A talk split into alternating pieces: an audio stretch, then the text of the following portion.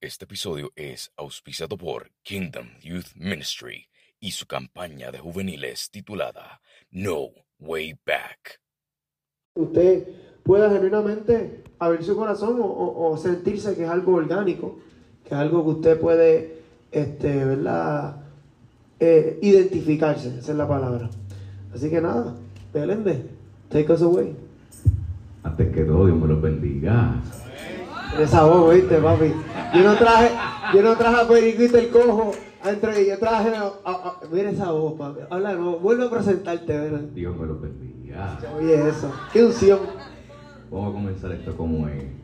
Antes que todo, saludos, mi nombre es José Meléndez del Meléndez Podcast. Perte- Pertenezco a la Iglesia de Dios Incorporada en Campo Rico, Canóvanas, donde mi pastor es el reverendo Eliezer Núñez. Estoy sumamente contento de estar aquí presente junto a ustedes. Y ahora mi invitado, si se puede decir así, César Méndez, mejor conocido como Brahma. Y señoras y señores, le estoy diciendo todo esto porque esto se grabará para el Meléndez Podcast, así que vayan y den una bulla.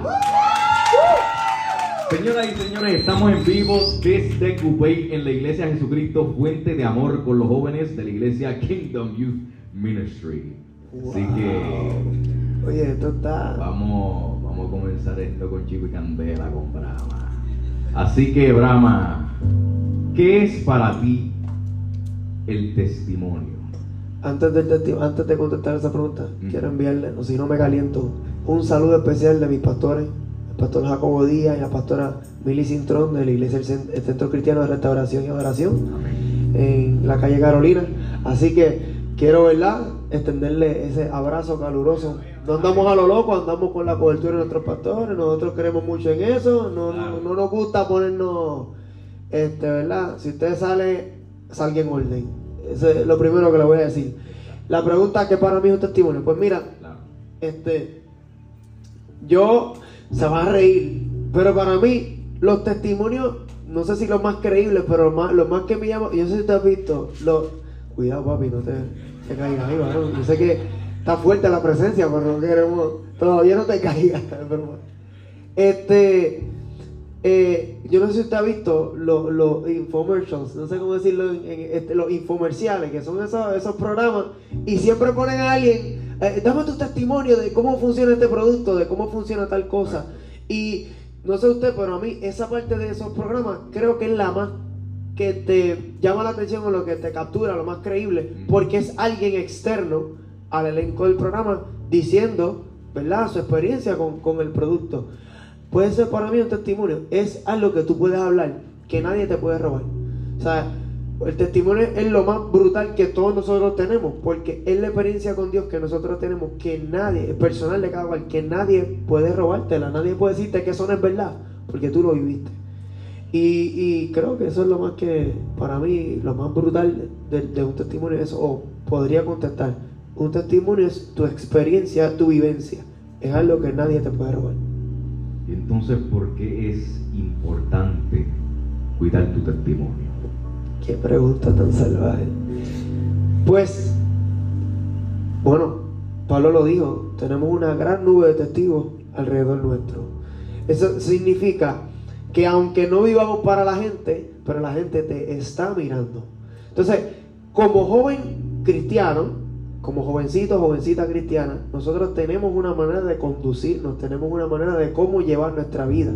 Entonces, si ya somos hechos nuevos, si ya Cristo no nos, ca- nos cambió, perdón, si ya Cristo nos hizo nueva criatura, pues yo no tengo que estar escuchando a Bunny, yo tengo que estar este, promoviendo cosas que no tengo que promover. Mis redes tienen que lucir distintas. Las fotos que yo subía antes no debo subirlas. Los memes que subía antes tal vez no son los que debo subir ahora. ¿Sabe? Este, debo transformar mi vida por completo. Y yo no estoy diciendo esto que usted no vea memes, que usted no se los disfrute. No, hermano, por Dios. Pero que usted cuide lo que usted sube en sus redes. Porque a veces decimos una cosa por esta, pero con esta decimos otra. ¿Sabe? Con el botón de share decimos una cosa y con la boca decimos otra. O con nuestras acciones decimos algo totalmente distinto a lo que decimos profesar. Pues entonces el que te ve en las redes, te ve bien lindo en los stories, este, en la iglesia el domingo, pero la noche anterior estaba dándole pata abajo en la placita. Eso no funciona así. Yo sé que eso no gustó a muchos aquí, pero es parte del testimonio.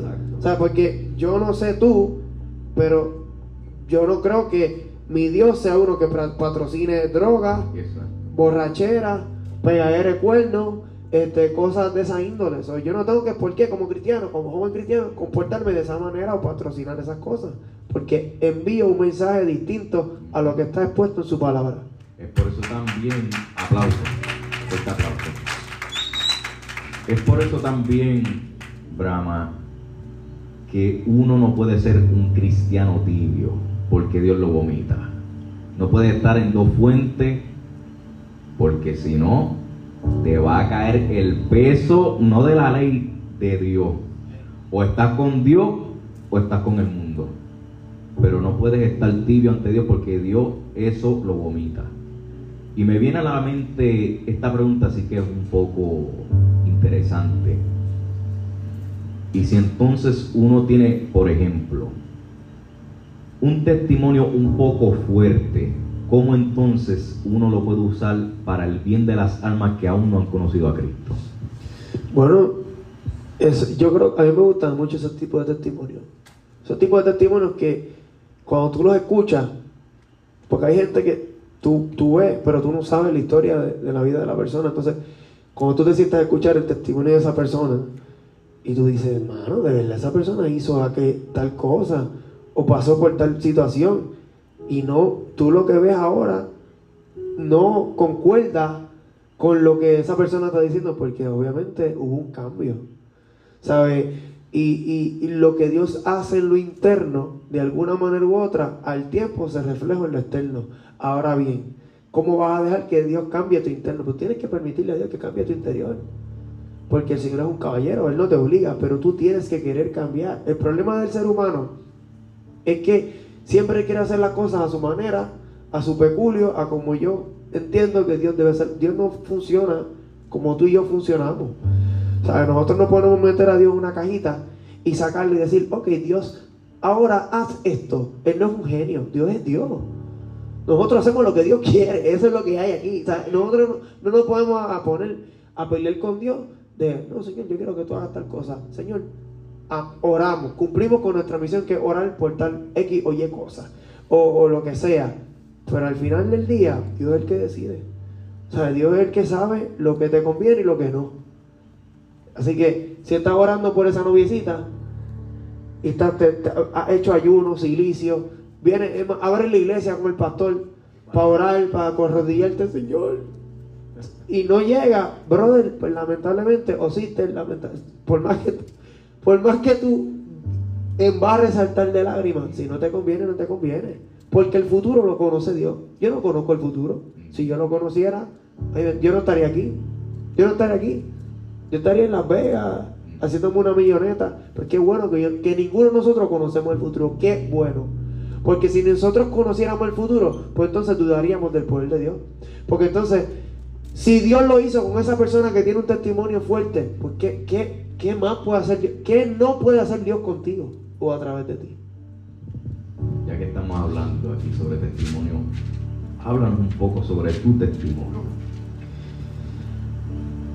Pues mira, mi testimonio, no se rían, no se rían. Mi testimonio es, es, es interesante porque yo fui un muchacho, no fui, no, yo soy un muchacho que, ¿verdad? Eso suena como que, H, como que bien tenebroso eso de... Ahí. este, yo soy un muchacho que me fui nacido en un hospital, pero criado en la iglesia. Toda mi vida así, porque nací de criado en el normal. Usted no nació en la, iglesia, usted nació en el hospital. Algunos en una bañera, algunos en una sala, algunos en un carro. Usted lo criaron, algunos lo criaron. Yo tuve la dicha de, de que me criaron en la iglesia. Este, y no se sienta mal si usted no fue criado en la iglesia. Todos tenemos una historia que contar. Pero en mi caso fue así. Y desde muy temprana edad mi mamá se encargó siempre de, de inculcarme los valores del reino y, y, encaminarme en los caminos de Dios. Pero, como todo joven o todo niño en crecimiento, este, yo tuve una niñez un poco complicada porque mi papá fallece a la edad de 5 años. De 5 años mi papá, mi papá fallece de cáncer en los riñones. Entonces, mi niñez fue una bien llena de, de, muchas preguntas.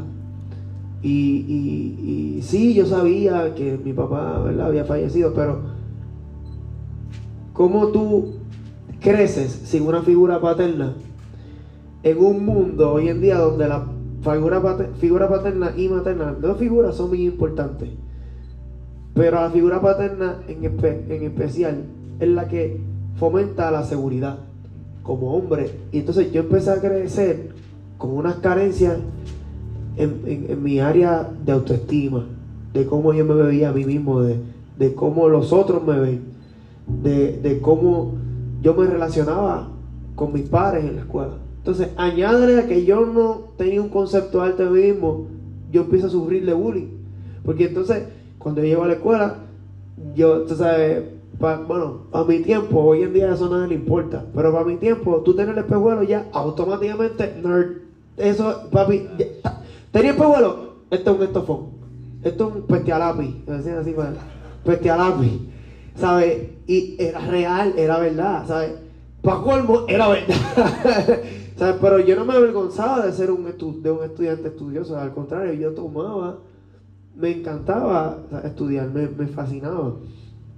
Este, y, eh, pero fui creciendo con esa, esa lucha de cómo ser popular. Una vez yo me acuerdo que yo le pregunté a mi mamá, tacho, mano, como en segundo o tercer grado, no me acuerdo en qué grado fue. Yo, mamá, ¿cómo yo soy popular? ¿Cómo uno logra ser popular? Y mi mamá me dijo, tú vas a ir entendiendo a medida que tú vayas creciendo que ser popular no lo es todo. Y si tú me preguntas a mí, Ahora, mucha de la gente que era popular en mi escuela, en las escuelas que yo frecuenté, ahora mismo ¿dónde están? Perdidos, muertos, sin propósito. Y ahí es que tú te das cuenta que ser popular, cortar clase para ganarte la aprobación de gente, llegar tarde al salón, simplemente para que tus panas digan que es cool, o faltarle el respeto a maestro para que digan que tú tienes valentía, que tú, que tú no te las dejas montar de nadie. Al final del día, al final del día, eso no solamente habla de tu carácter, habla del carácter de la gente que tú dejas que te influencie. Porque entonces, cuando yo empecé a entender mi valor, empecé a entender el hombre de Dios que yo era, ahí fue que yo pude decir, mano, a mí no me importa lo que la gente piense, a mí no me importa caerle mal a la gente.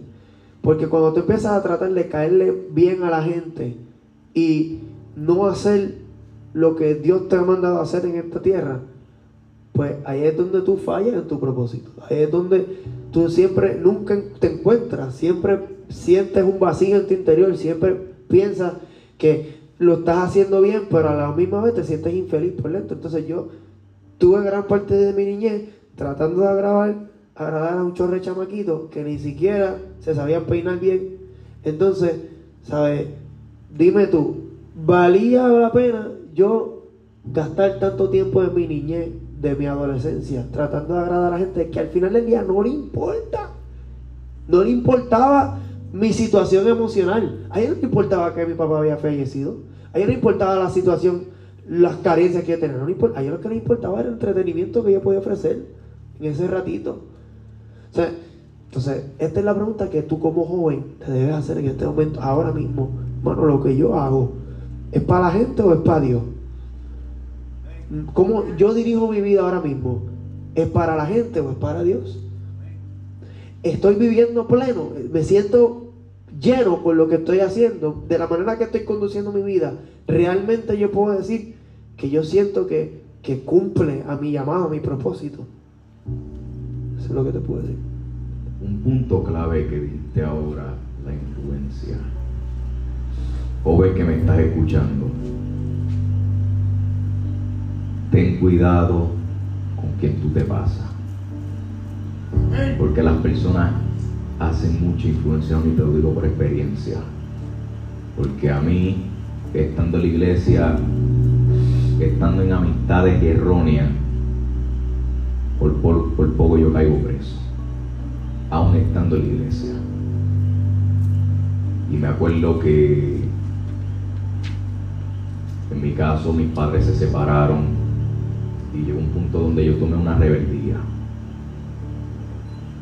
Quería buscar problemas para, así como tú, entre comillas, entretener, llenar ese vacío y ese enojo que tenía interno, porque no es fácil no tener a tus dos padres juntos en la misma casa, porque uno como joven uno va creciendo, pero los padres deberían de inculcarnos desde pequeños nuestros valores y estar ahí para nosotros. Por eso es que es importante, joven que me escuchas, no es malo tener amistades diferentes, que piensen diferente como tú. Lo que sí es erróneo es que te dejen influenciar. Cuando se supone que Dios para tu vida sea tu influencia. Así que recuerden eso siempre. Te pregunto ahora, Abraham, la importancia de no mirar atrás el pasado del hombre. ¿Qué significa eso para ti? Yo te voy a llorar. Si yo te dijera todas las veces que yo quisiera mirar para atrás, porque muchos de nosotros a veces decimos, mano, yo quisiera mirar para atrás y cambiar ciertas cosas. Porque tomamos decisiones a veces que que después tú dices, hermano, yo pudiera ir para atrás. Y si yo no hubiera tomado esta decisión, yo me hubiera evitado un gran dolor de cabeza. Ahora bien, gracias, ¿verdad? A esa mala decisión, tú te das cuenta por dónde no ir. ¿Sabes? Y no solamente por dónde no ir, sino que uno aprende, ¿sabes? A veces. Y es bien cierto lo que dicen por ahí, nadie aprende por cabeza ajena. Ahora bien, yo sí creo que tú puedes aprender por cabeza ajena. A la misma vez es cierto y es falso. ¿Por qué? Porque hay cosas que yo veo a gente haciendo que yo digo, eso no va a terminar bien. Y yo mejor hago así. Yo me evito ese problema. ¿Por qué? Porque hay gente que tiene, ¿verdad? ¿Verdad? Que en el propósito de Dios hay cosas que nos pasan que que Dios las tiene ya, ¿verdad? Destinadas a pasar por, algo en su propósito, algún proceso. Pero hay cosas que tú te buscas. Ahora bien, no significa que porque tú te buscas algo, Dios no lo va a utilizar. Pero no necesariamente era la intención de Dios que tú tuvieras que pasar por ahí. Porque te atrasa en lo que Dios te ha llamado o te ha mandado a hacer. Entonces, ¿cuál es la importancia de no volver atrás? Esa misma. Volver atrás significa atraso. Tú volver atrás a los lugares donde Dios te sacó es un atraso. Entonces, el, peligro de volver atrás de donde Dios te sacó es que tal vez no vas a poder salir de ahí. Si vuelves atrás, puede ser que salga, pero como puede ser que no salgas de ahí. Porque hay mucha gente que yo he visto que dicen, mano, yo voy a volver a janguear con la mitad de que jangueamos un día, nada más voy a janguear con ellos un día. Y de ese un solo día se mueren espiritualmente, no vuelven a ser lo que eran. Entonces, ese es el peligro de, como decía José, juntarte con gente que no debes juntarte, hasta dentro de la iglesia. Hay gente que vienen a la iglesia, pero no son la iglesia. Entonces ahí es donde nos tenemos que diferenciar. Somos trigo, somos cizaña. Se parecen, pero no son lo mismo. Entonces, yo como joven, no creyente, sino discípulo, porque creyentes hay millones, discípulos hay pocos. Entonces, ¿qué es un discípulo? Un discípulo es alguien que escucha las enseñanzas del maestro y no solamente las escucha, las aplica. Por eso es discípulo, porque está practicando lo que, lo que escucha de la boca del maestro. Y a veces nosotros tenemos que hacernos la pregunta, yo soy un discípulo, soy un creyente. ¿Sabes qué yo soy? Realmente lo que se predica en el altar, ¿yo lo pongo en práctica o yo soy un oidor olvidadizo? realmente lo que se predica en este altar, yo lo pongo en práctica o yo soy un oidor olvidadizo. ¿Qué soy yo? ¿Trigo o cizaña? Y lo que este mundo necesita es trigo. Ya la gente está harta de la cizaña porque el evangelio no es creíble gracias a la cizaña. O porque yo no me puedo venir a parar a un altar hoy domingo o estar metido en la iglesia y mañana volver a lo mismo que, que, yo vuelvo. No, hermano, se supone que cuando tú tengas un encuentro con la palabra, un real encuentro, tenga que experimentar un cambio. El que viene a Cristo, el que tiene un verdadero encuentro con Cristo, no vuelve a ser igual. O sea que no me vas a decir tú a mí que tú eres igual después de tantos encuentros con Cristo. Pues entonces no eres, no han tenido un encuentro con Cristo. Porque el que de verdaderamente, tenemos ejemplos bíblicos por montones, el que de verdad se encontró con Cristo cara a cara, no vuelve a lo mismo que era. Tiene que haber un cambio en tu manera de pensar, en tu manera de conducirte, en tu manera de vivir. Aunque tal vez no sea tan rápido, pero tiene que, algo tiene que ocurrir. porque no puede ser que yo te diga, fulano estás haciendo esto mal. Y tú me digas, ok, está bien, voy a cambiar. Y te lo tengo que repetir como 40 veces. Porque puede ser que yo te lo diga esta vez. Y si tú eres entendido y de verdad tú quieres cambiar, tú empieces desde ese mismo momento, espérate, yo tengo que, algo tiene que, el chip tiene que, que, resetearse. Y entonces, aunque tal vez te caiga más adelante, pero ya se ve, se va a empezar a ver que contra, fulano se está esforzando. Antes fulano tú le decías algo y explotaba de, tú le decías algo, a mí no me hablas así. Hablando de, hermano, eso se ve, a hablar de eso. Eso se ve mucho en la iglesia. Tú le dices algo a alguien, le llaman la atención. Porque ese, uno puede llamar en la iglesia, llamarle la atención a alguien hoy en día. Eso no pasa aquí. Pero, no, eso no pasa aquí. Aquí somos gente de Dios. Y, ¿Sabes? Tú le dices algo a alguien, fulano, está haciendo esto mal. Ah, no, pero ¿qué? No, pero es que eso no es nada malo. Es que, hermano, cállese la boca. Si se lo están diciendo es por algo. ¿Sabes? Es como el que tiene la peste a boca. Todo el mundo se da cuenta que tú tienes la peste a boca menos tú.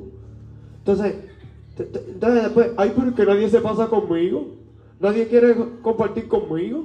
Nadie me habla. Eh, pues, vamos, vamos, a, vamos, ponte a pensar un segundo. Tú eres enseñable, tú eres una persona dócil, tú eres una persona que deja que Dios moldee tu carácter, o tú eres una persona orgullosa que no, se, no deja que se le corrija. Porque clave en el cristianismo, te voy a dar un código, sé enseñable. En el cristianismo es necesario ser enseñable. Lo dijo, porque no nos ha sobrevendido, la palabra dice, no nos ha sobrevendido espíritu de cobardía, sino de amor, de usted lo sabe, dilo. De amor, poder y dominio propio.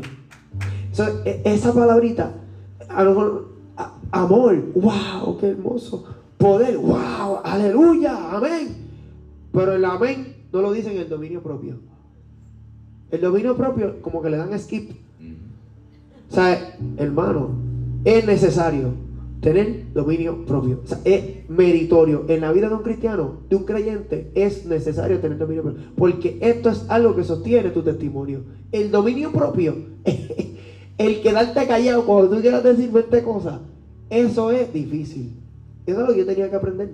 Porque ella ha tenido que aprender a callar cuando quiero coger y decir cuánta cosa. Pero tú sabes cómo tuve que aprender a saber que en experiencias pasadas, por estar hablando sin pensar, me traen unos problemas que genuinamente me pude haber evitado. Ahora yo pienso antes de hablar y me evito muchas cosas. Porque a veces somos reactivos. Hablamos por una película que nos hacemos en la mente, cuando todo lo que está pasando es diferente al escenario que nosotros nos, imaginamos. ¿Sabes qué me viene a la mente? Cuando Dios nos muestra nuestro pasado. Mm. Pero te pregunto, ¿por qué tú crees que Dios nos muestra nuestro pasado? Por ejemplo, experiencias, personas o hasta relaciones pasadas. ¿Por qué tú crees? Pues hermano, esto es sencillo.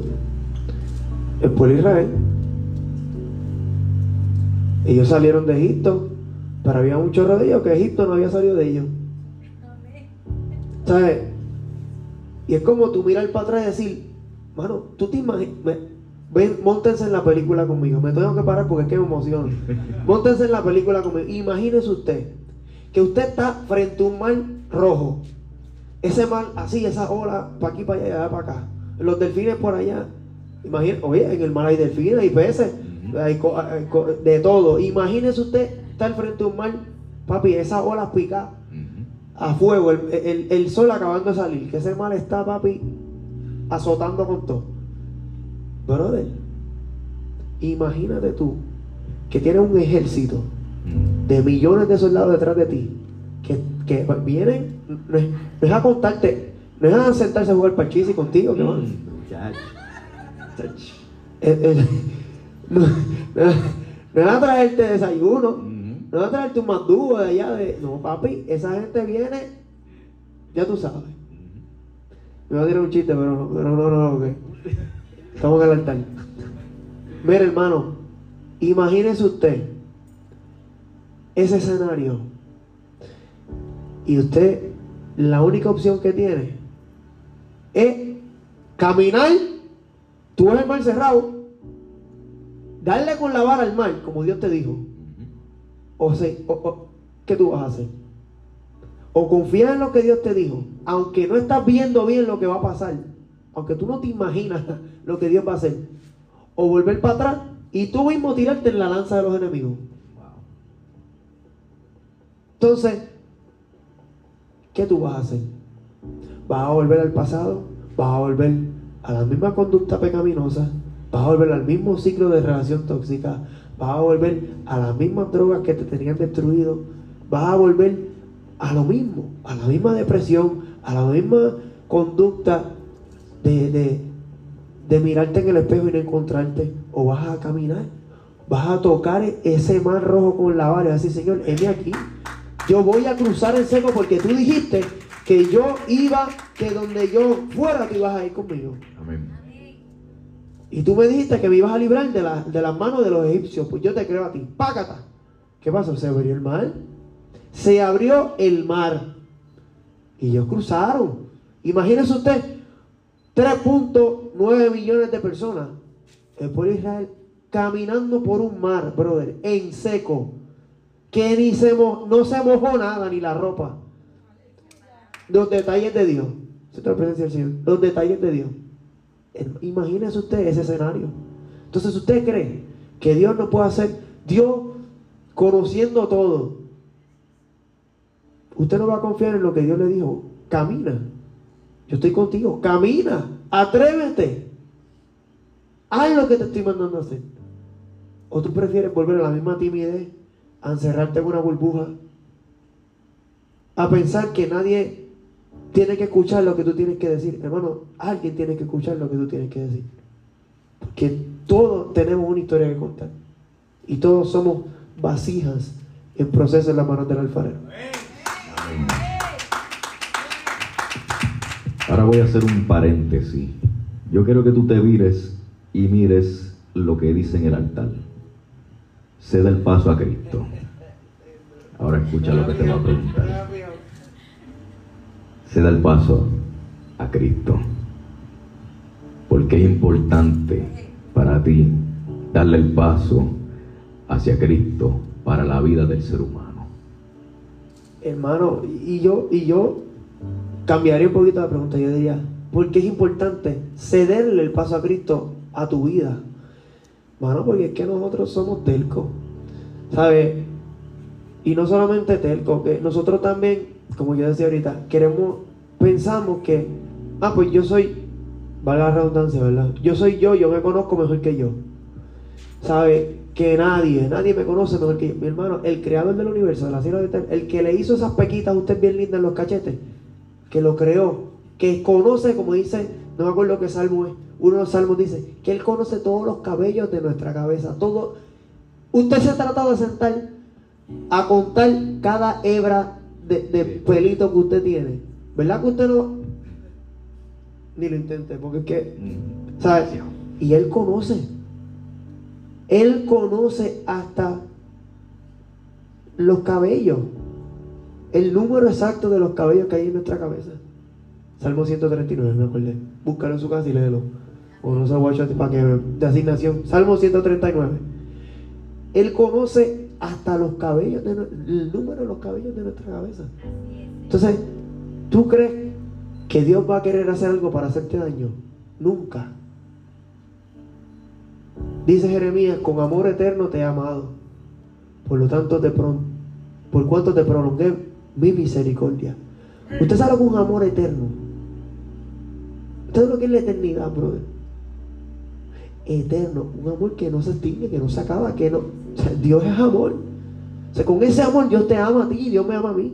Entonces, ¿tú crees que cederle el paso a Cristo es la peor decisión que tú puedes tomar? Al contrario, es la mejor. Cédele el paso a Cristo, deja que Cristo obre en ti. Deja que Él toque esa área que tú no has dejado que nadie toque. Porque te duele, te va a doler. Cuando un médico toca una herida, que tú cuando tú te guayas, que tienes esa carne viva ahí, y cuando te están poniendo alcohol, te va a picar, te va a doler, pero es para tu bien. Porque si tú no te lo limpias, se infecta. Y no solamente se infecta, sino que se- ese líquido infeccioso se empieza a regar y te empiezan a salir cosas en el cuerpo y se enferman otras áreas de, de- de tu cuerpo. Por eso es que tenemos que dejar que el médico por excelencia, el médico de corazones, trabaje en nosotros, ceder el paso. Amén. Volviendo ahora al tema del pasado. Solamente Dios conoce los corazones, pero esto es una realidad. Porque hay perso- personas que les gusta volver atrás a su pasado. Porque no, realmente no han conocido su identidad. Pero cuando ya tú sabes quién tú eres, tú no tienes que volver a lo mismo. Tú no tienes que volver a la misma relación tóxica. Cuando ya tú conoces quién tú eres. Si Dios te sacó de ahí, ¿para qué tú tienes que volver ahí? Si Dios te sacó de ahí, ¿para qué? ¿Para qué? A la misma pelea, a las mismas actitudes, al mismo eh, este, a la misma bofetada que te daba. Tranquila, no pasó nada. A las mismas conductas, a las mismas situaciones, a las mismas bofetadas que te daba. Porque aquí muchos de nosotros hemos sufrido, o, nosotros hemos estado tal vez, bendito, en una relación tóxica. ¿Sabes? Y tenemos que entender que tenemos que aprender de eso. ¿Sabes? Si ya tú pasaste por ahí, de la única. no me mí. De la única manera que tú. Que yo vuelvo ahí, pastor. De la Hermano, suéltalo, se quede porque si no. Estamos si no, vamos a seguir aquí. Vaya, vaya. tratando de batallar. Estamos Yo tratando de vivo. batallar como, como que arrestando las emociones y, y creo que es más fuerte el deseo de. De suéltalo No ya. se preocupe, no se preocupe. Son cosas que pasan. no. Estamos en vivo. Lo importante es que estás bien, estás bien. No pasa nada. Amén. No te preocupes. Lo ¿Estás importante. bueno? Yo trataba, yo estaba tratando de no mirar a nadie, porque cada vez miraba a alguien, alguien riéndose, miraba para acá, alguien riéndose, miraba a José, José por dentro tratando de aguantarse. Miré a Jeremy, no pude, no pude más. Miré a Jerry, peor. Este, pues mira, ya estamos aquí, ¿verdad? Lo soltaron, lo votaron, qué bueno. Este, pues, si tú sabes realmente quién tú eres, un hijo de Dios, pueblo adquirido de Dios, por Dios, nación santa, real sacerdocio, todo lo que dice ese hermoso texto, tú no tienes que por qué volver al mismo lugar de donde Dios te sacó. ¿Sabes? Si tú miras las fotos de quién tú eras antes y lo que eres ahora, se compara. O sea, tú quieres volver a ese estado de nuevo, ¿sabes? Pero a la gente lo que le gusta, mucha gente vuelve a, esa- a- a ese estado. ¿Tú sabes por qué? Porque le gusta la lástima, le gusta que lo miren con lástima. Le gusta la. Bendito. ¿Qué está pasando? Es que yo estoy pasando un proceso. Es que Mira, haciendo- yo puedo pasarte la mano tres veces. Después de las tres, te tengo que meter un bofetón a la quinta. Se está haciendo la víctima. Porque, porque es que hay gente que es así. Hay gente que les encanta que les estén pasando la mano. Y ese, ese síndrome de víctima se ha metido en la iglesia. Y es ver, lo- brother, tú ¿Tú no te das cuenta que eso es una estrategia del enemigo? Para sembrar división en el cuerpo de Cristo.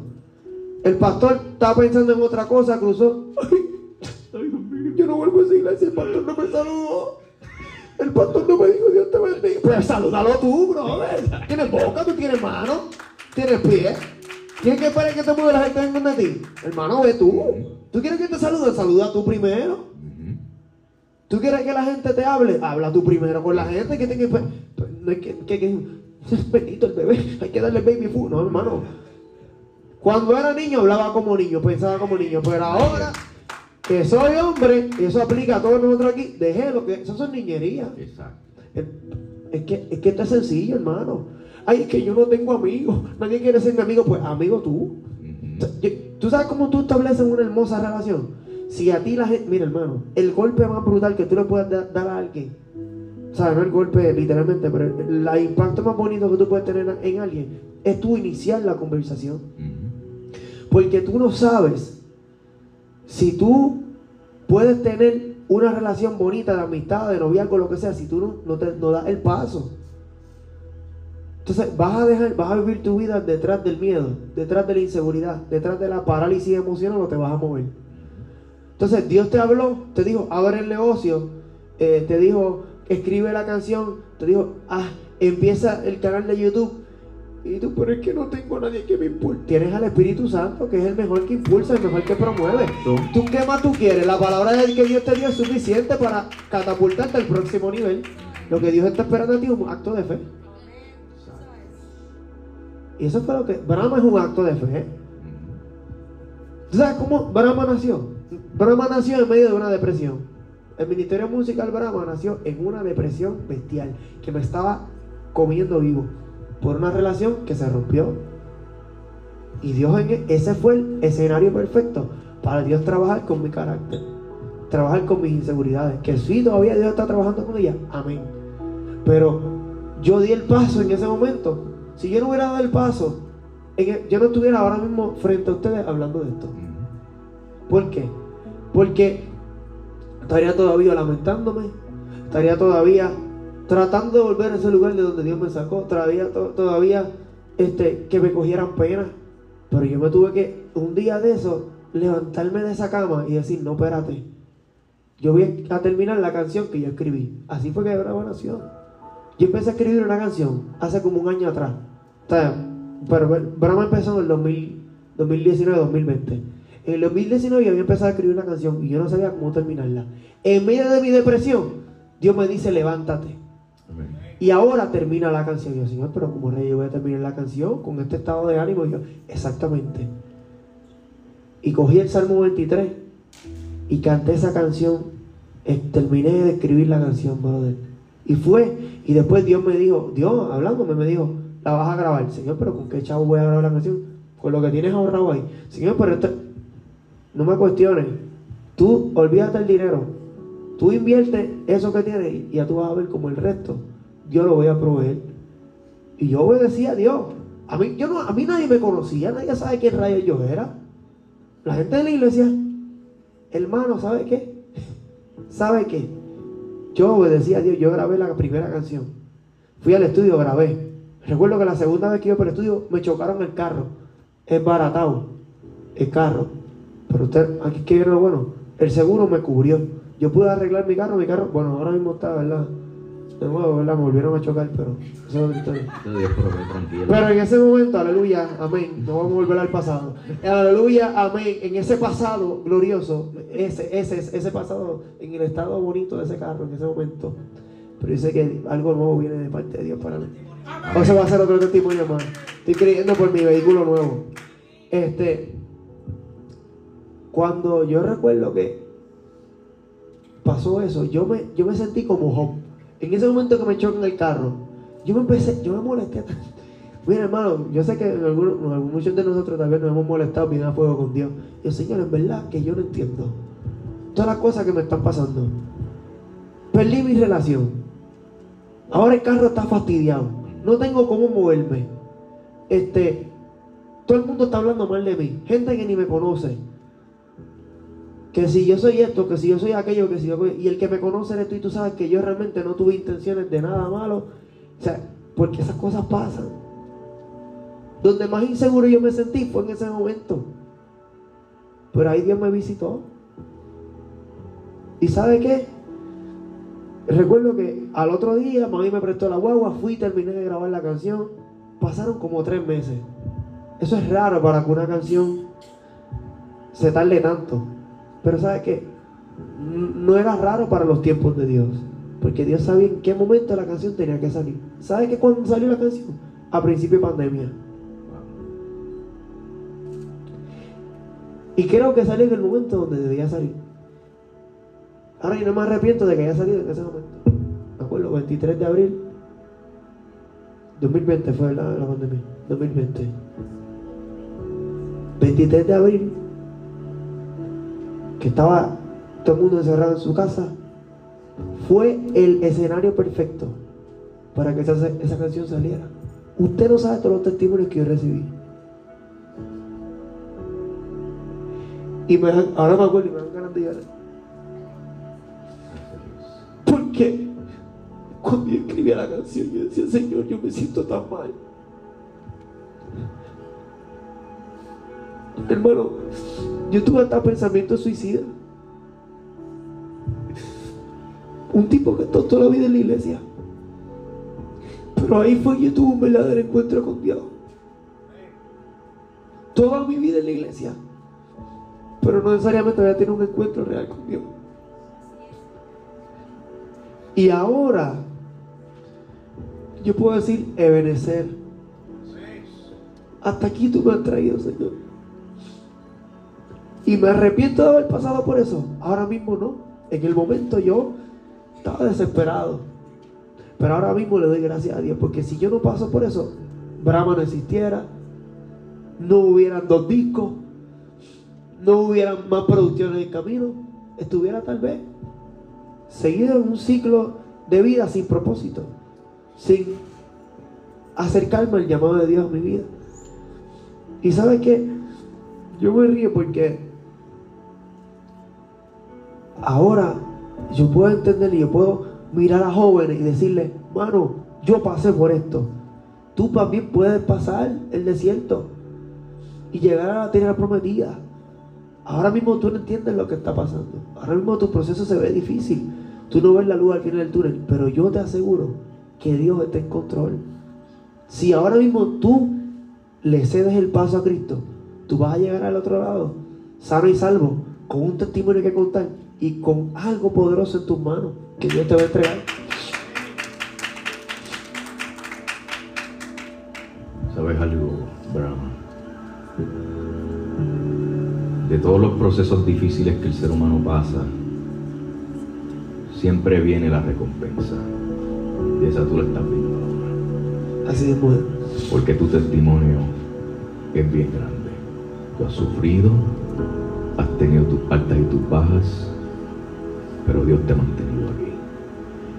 Y sabes que yo sé lo que es pasar por depresión porque a mí desde pequeño me hacían bullying. Era un chamaquito inseguro. Me hacían bullying porque antes yo tenía una voz demasiado chillona y se burlaban por eso. Y eso hizo que mi... Para usted vea cómo es Dios. Mire cómo son las cosas de la vida. Para que usted vea cómo es Dios. Papi, para lo que se burlaban ahorita. Y me hacían bullying, papá, que como tú no te imaginas. Y recuerdo que en un culto, yo estaba sufriendo, vino un profeta y me dijo, en ti yo he puesto voz de trompeta. Pero tú sabes para qué fue, ¿verdad? No es, no es por el tono que, de que yo tengo, sino para brindar su palabra. Para aquellos que no saben el trasfondo de mi podcast, fue casi similar como la historia de él, a base de una depresión y una ruptura amorosa. Y recuerdo que fue una medianoche, recuerdo como si fuera ayer. Yo comencé a llorar, iglesia,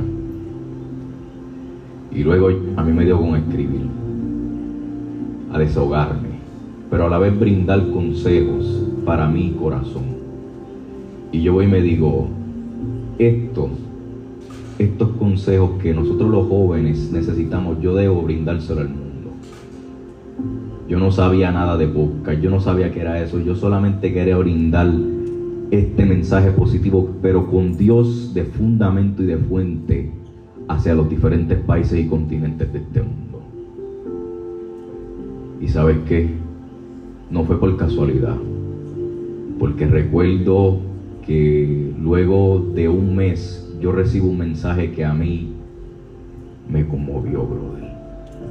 Una joven a mí me escribió, por el mensaje que tú estás brindando de parte de Dios, yo he restaurado mi relación con el Padre.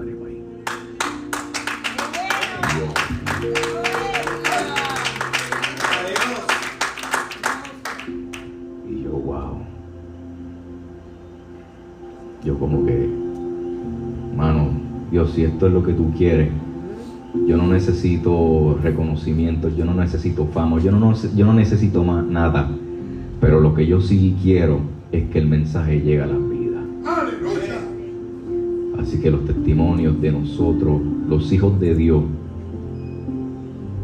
los procesos, los desiertos, no son por casualidad. Para seguir finalizando, algunas últimas palabras de consuelo o de motivación para aquellos jóvenes que aún van por esa indecisión de volver al pasado, sino que mira, vayan al soberano de la santa vocación que es Jesucristo. Amén. Mano, no ir atrás te va a doler. En el momento te va a doler. Al principio, no volver atrás a las invitaciones, a muchas cosas que tú sabes que te gustan pero no te convienen. No volver atrás, tú sabes que conlleva un negarse. Porque el volver atrás sí satisface nuestros deseos carnales o personales, ¿verdad? Agendas personales que tenemos. Pero lo satisface por un momentito. No hay más satisfacción más grande que caminar hacia lo que Dios habló de ti desde la eternidad y sentirte completo en Él. Porque ahora mismo, hermano, yo me siento tan feliz. Sí, dentro de todos los procesos que uno tiene, ¿verdad? Uno sigue viviendo situaciones, pero dentro de todo eso, yo me siento tan feliz de estar aquí contándote esto. Porque si Dios lo hizo conmigo, si yo estoy aquí ahora mismo contándote esto, ¿qué te impide a ti estar mañana, pasado, el mes que viene, sentado en esta silla haciendo lo mismo? Y como última anécdota quiero contar esto, porque mira cómo son las ironías de Dios. Y me, da risa porque cuando él contó eso de que él lo por la voz, fíjense esto. Yo me acuerdo en una esto, esto son cosas que te marcan. En una clase de matemáticas, un compañero, él, él bendito, él tenía un sueño como de ser rapero, ese era como su. Y él trataba y trataba y no le salía. Y él, se pasaba burlándose de mí porque yo, tenía un bulto bien grande, entonces yo siempre llevaba la guitarra a la escuela, y siempre había como un grupito, nos, sentábamos a cantar, tenemos una conferencia, pero el tipo era conmigo, ¿verdad? que si esto, que si aquello, que si tú, que si aquello. Nos graduamos, pasó un tiempo, yo veo que él como que subió algo ahí, de como que lanzó su carrera musical, qué sé yo. Y yo, ah, qué bueno, mano, se le dio. Y me, y bendito, y ahora yo me acuerdo y yo digo, mano, nunca, nunca te burles de alguien que tenga un sueño. Que tú no sabes si Dios le dio, ese sueño. Porque si tú te burlas del sueño de, de, alguien que Dios le dio el sueño, vas a quedar en vergüenza tú. Como pasó con los hermanos de José. Dios le dio los sueños a él y los que quedaron en vergüenza fueron ellos. Se burlaron de él todas las cosas que hicieron. Y los que quedaron en vergüenza fueron ellos. Entonces, cuando alguien te diga, mano, Dios me está mandando a hacer esto, y tú, ¿qué? ¿Tú? Ora, ora. Señor, si esto es lo que tú estás, le estás diciendo a fulano, Padre, si es de ti, prospera, si no es de ti, que no se dé. Ahora bien, hermano, ¿sabe qué? Tanto que ese chamaco se burló, La carrera no le duró ni un mes. No le duró ni un mes la carrera. Al mes, chamaco se quitó. Al mes. Y yo ahora mirando, contrastando mi experiencia con la de él, yo nunca pensé que iba a estar cantando música urbana. En lo menos que yo pensaba fue eso. Y ahora aquí estamos, dos discos después. O sea, y no lo digo para, o sea, pero hermano, nunca se burle de alguien. Porque usted no sabe qué Dios va a hacer en la vida de esa persona. Usted no sabe. Ore. Y dice, Dios le dio un sueño a usted joven que está aquí. No importa qué tan grande o tan difícil o qué tan lejos se ve el sueño. Si Dios lo dijo, Dios lo va a hacer. Pero lo que sí te puedo decir es, camina en fe. Porque Dios no trabaja con gente vaga. Dios no le, Dios no le financia sueños a gente que no se mueve. Eso es lo último que te puedo decir.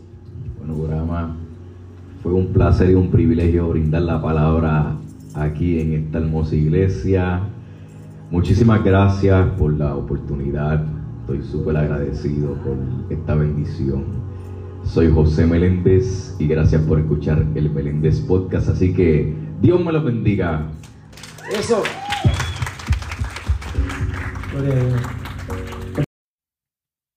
El Meléndez Podcast, disponible en Spotify.